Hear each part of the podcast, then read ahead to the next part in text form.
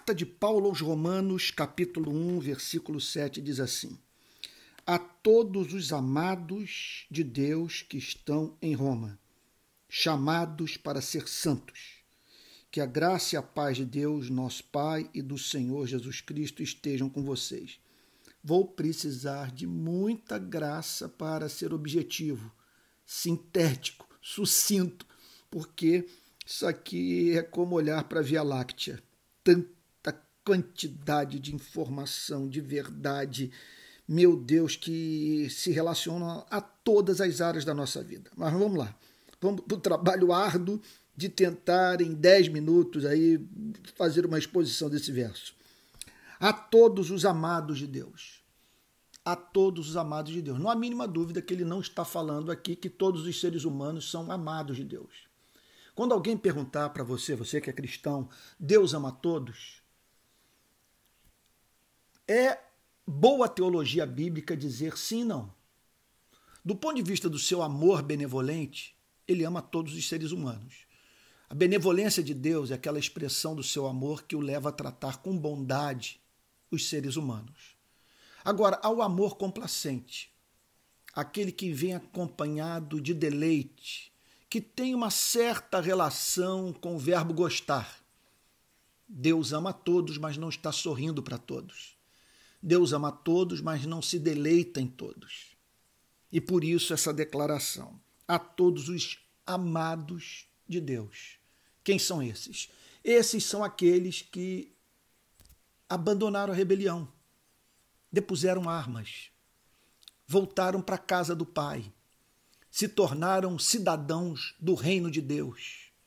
Deixaram de servir ao império das trevas a fim de servirem ao império da luz e viverem para a glória do Rei do universo.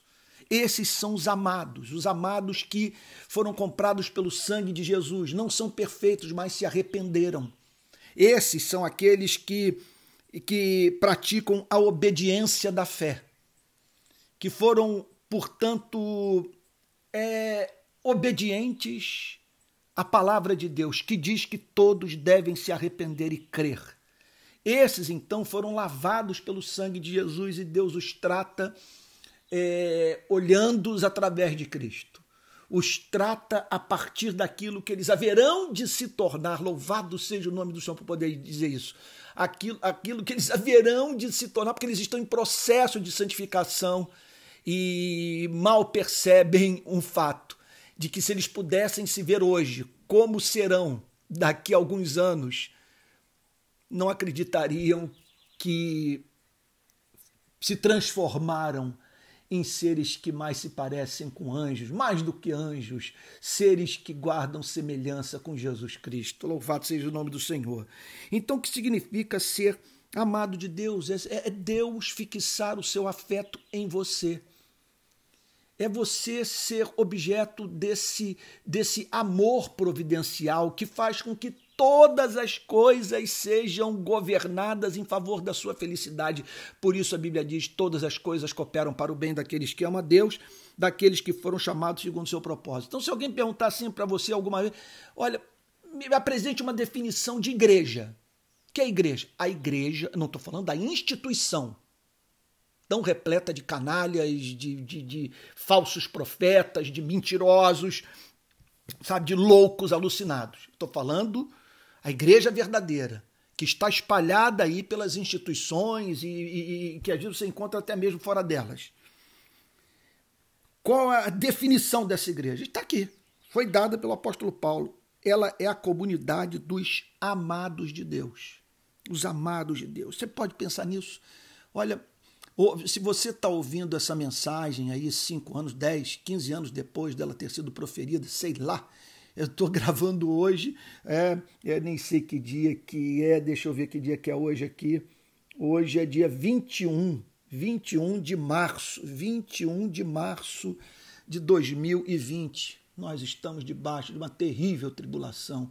Um vírus se espalhou pelo planeta e as pessoas estão trancadas dentro de casa, forçadas a ter contato consigo mesmas uma vez que não podem ir para as ruas, e usar dos seus anestésicos eh, psicológicos a fim de não ouvirem a voz dos seus corações que clama por sentido para viver. Olha, não sei, não há nada mais consolador no meio disso tudo da gente poder dizer: faço parte das, da comunidade dos amados. A, a todos os amados de Deus que estão em Roma. Então, Deus havia separado judeus e gentios, moradores na capital do império, para que fizessem parte da comunidade dos amados, porque esse Deus é soberano. A gente olha para a Europa hoje e diz o seguinte: uma cortina de ferro espiritual desceu sobre o continente europeu, não há mais a mínima esperança do cristianismo voltar a estar presente né, nas cidades e ruas e europeias. Bom, tudo que nós podemos dizer é que se esse Deus decretar salvar Londres, Paris, Amsterdã, ele assim o fará, porque a vontade dele é soberana e sempre prevalece sobre a obstinação humana. E quem sabe tudo que está acontecendo aí não sirva para trazer ventos de avivamento sobre o mundo inteiro. A todos os amados de Deus que estão em Roma, é impressionante. Deixa eu voltar aqui aos que estão em Roma. Qual a esperança de uma fé nascida num país insignificante do mundo antigo, que encontrava-se subjugado pelo Império Romano, sabe? É, é, que tinha como elemento da sua cultura uma religião exclusivista, que dizia que aquela nação era a única portadora da revelação de Deus. E desse dessa religião chamada judaísmo surge uma outra considerada seita, da, do judaísmo chamada de cristianismo, que é fundada, na opinião desses, por um carpinteiro que morreu como um bandido e que reuniu em torno de si um grupo de letrados. Que esperança de uma religião como essa, que não era interessante nem para gregos nem para judeus, porque ela não prometia salvação nem pelo intelecto, nem salvação pela tomada de poder mas salvação mediante arrependimento e fé. Uma transformação que aconteceria no coração. Essa seria a grande vitória. O grande império que seria destruído é o império do mal presente no coração dos homens. Que esperança dessa coisa chegar em Roma e ter sucesso, se espalhar pelos cinco continentes e hoje eu estar aqui conversando com você. É o Espírito Santo. Então, a todos os amados de Deus que estão em Roma, chamados para ser santos. É importante esse verbo, chamados, porque fala da ação soberana de Deus. Esse é um chamamento eficaz. Esse é um Lázaro vem para fora. Não há conversão sem que Deus diga para o eleito: Lázaro vem para fora. Esse é um chamamento soberano. Somente nessas horas em que essa vontade é, é subproduto do decreto que nós podemos dizer que a palavra de Deus não volta para ele vazia. Quando ele decreta que ela opere. Muitos são chamados, mas poucos os escolhidos. Mas quando essa palavra vai direto no coração do eleito, ela produz fruto eterno. E esses foram chamados. Chamados para ser amados. Chamados para me manifestar o caráter do seu Criador. Que declaração linda! Meu Deus, a identidade da igreja totalmente revelada aqui. É a comunidade dos amados e, justamente por serem amados, foram tornados santos porque não é a beleza do nosso caráter que faz com que Deus nos ame. É o amor de Deus que torna o nosso caráter belo, conforme nos lembra C.S. Lewis. Então nós fomos chamados para ser santos, o que significa que há uma diferença profunda entre a comunidade cristã de Roma e os demais cidadãos da capital do império. É a comunidade dos santos, dos separados, dos que vivem exclusivamente para a glória de Deus. O que significa? A comunidade do amor. Como essa comunidade é a comunidade dos amados, é a comunidade dos descomplicados.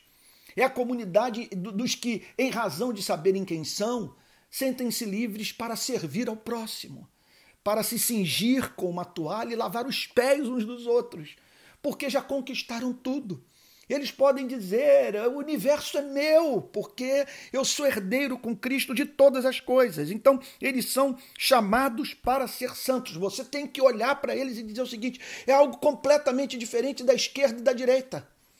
Sabe? é, não, é, é, é, algo distinto. Eles têm alguma coisa que faz com que eles não caibam nenhuma, nem inteiramente, nenhuma ideologia, nem outra. Sabe? Eles são, parece que do outro mundo. São confiáveis, são inteligentes, são, são amorosos, são perdoadores, são graciosos. Sabe, é, é, são, são, quer dizer, eles revelam que parece que há um Deus no universo. Então são chamados para ser santos. Outra definição de igreja, que é a igreja, a igreja é, é a comunidade dos que foram soberanamente vocacionados por Deus para essa salvação. É a comunidade daqueles que foram chamados eficazmente para essa redenção. O que é a igreja? É a comunidade dos santos. O que é a igreja? A igreja é a comunidade dos que amam. Dos que amam a Deus e amam o próximo. Porque qualquer definição de santidade que não passe pela virtude do amor é diabólica que a graça e a paz de Deus. Você consegue imaginar o significado de alguma coisa comunicada por Deus a você? E você consegue conceber o que significa essa graça e essa paz habitando no ser humano? O que é a graça? É Deus tratar com você, é lidar com você como se você não tivesse pecado. É Deus considerá-lo justo e merecedor das suas promessas na sua lei. Que coisa impressionante. Então a graça é que faz com que Deus se relacione com você, esquecendo-se da sua vida pregressa. E a paz é subproduto da graça. A graça vem aqui em primeiro lugar, porque não há paz sem a graça. E o que é a paz? É o fim da inimizade com Deus. Quando eu compreendo que Deus não está mais fazendo oposição a mim, que eu não sou mais inimigo dele, nem ele é inimigo das minhas práticas, estabelece a paz. Porque eu sei, se, ele, se eu não estou em dívida com ele, se ele não tem uma contenda comigo, eu só posso esperar da parte dele algo que me será concedido mediante o seu sorriso ou acompanhado da sua alegria. Paz. Paz é isso, nesse contexto aqui de pandemia mundial, de crise humanitária global, eu poder dizer que o bom pastor conhece as ovelhas pelo seu nome. Ele conhece o seu nome, você que está me ouvindo. Conhece o meu nome. Que a graça e a paz de Deus, nosso Pai, porque nós não nos relacionamos com Deus. Os cristãos se relacionam com o Pai. A palavra Deus para nós não basta. Nós, o que nos atrai e que nos faz confiar nesse Deus não é o fato dele ser onipotente, mas dessa onipotência ser exercida por um Pai. Então, imagine o que é isso. A graça e a paz comunicadas por um ser. Quem é pai e mãe vai entender o que eu vou dizer agora. Que comunica essas bênçãos a partir desse sentimento que você e eu conhecemos. Sentimento que um pai e uma mãe têm por um filho. Que a graça e a paz de Deus, nosso Pai, e do Senhor Jesus Cristo. Essa letra que aparece, letra E, é, é, é uma única letra, mas que aponta para a divindade de Cristo, porque não há nada que você possa colocar ao lado de Deus. A graça e a paz são provenientes de Deus, e a palavra Deus aqui se aplica ao Pai, ok? E do Senhor. Ele é o Senhor Jesus Cristo. Porque ele é chamado de Senhor? Porque ele é, dentre os descendentes de Adão, os que têm a carne de. É, dentre os descendentes de Adão e Eva, ele e o nosso Salvador é descendente de Maria, concebido pelo Espírito Santo, ok? Portanto, preservado da contaminação do pecado, ok? Dentre esses, um foi elevado à condição de Senhor, por ser o eterno Filho de Deus e, por, e pelo fato de, na sua condição de ser humano, ter com seu sangue cumprido o pacto da lei, morrendo pelos seres humanos após ter cumprido o pacto de viver uma vida de obediência sem pecado e cumprido a punição do pacto, porque ele diz que quem não perseverasse nessa vida de obediência seria considerado maldito por Deus. E olha que nada é caprichoso, que Deus, o pacto pede amor. Não conseguiu amar, não sabe amar, eh, vive pedindo amor, mas se recusa a dar amor, é claro, está debaixo do juízo de Deus. Por isso o evangelho que chama os que desaprenderam a amar a se arrependerem E um, portanto, da nossa espécie conseguiu essa vitória, viveu em amor, morreu injustamente e hoje ele é o nosso Senhor, o eterno Deus homem, o Senhor Jesus Cristo. E ele diz que essa graça, essa paz que emanam do Deus Pai e do Senhor Jesus Cristo estejam com vocês. É bem verdade que o Espírito Santo não é mencionado aí, mas graça e paz nada mais são do que as operações do Espírito Santo na sua e na minha vida. Olha, eu vou lhe dizer como é maravilhoso pregar o Evangelho e poder, é, juntamente com você, nessa manhã, meu Deus, né, meditar sobre esse verso extraordinário. Tá bom? Então amanhã tem mais. Amanhã nós entramos no verso 8. Se eu tiver tempo, como teve dias aí que eu não consegui postar nada, eu vou fazer uma meditação mais tarde sobre o verso 8. Mas se não der, amanhã certamente nós vamos meditar sobre esse verso também extraordinário. Que Deus o abençoe e guarde. Divulgue entre os seus amigos essa exposição da carta de Paulo aos Romanos.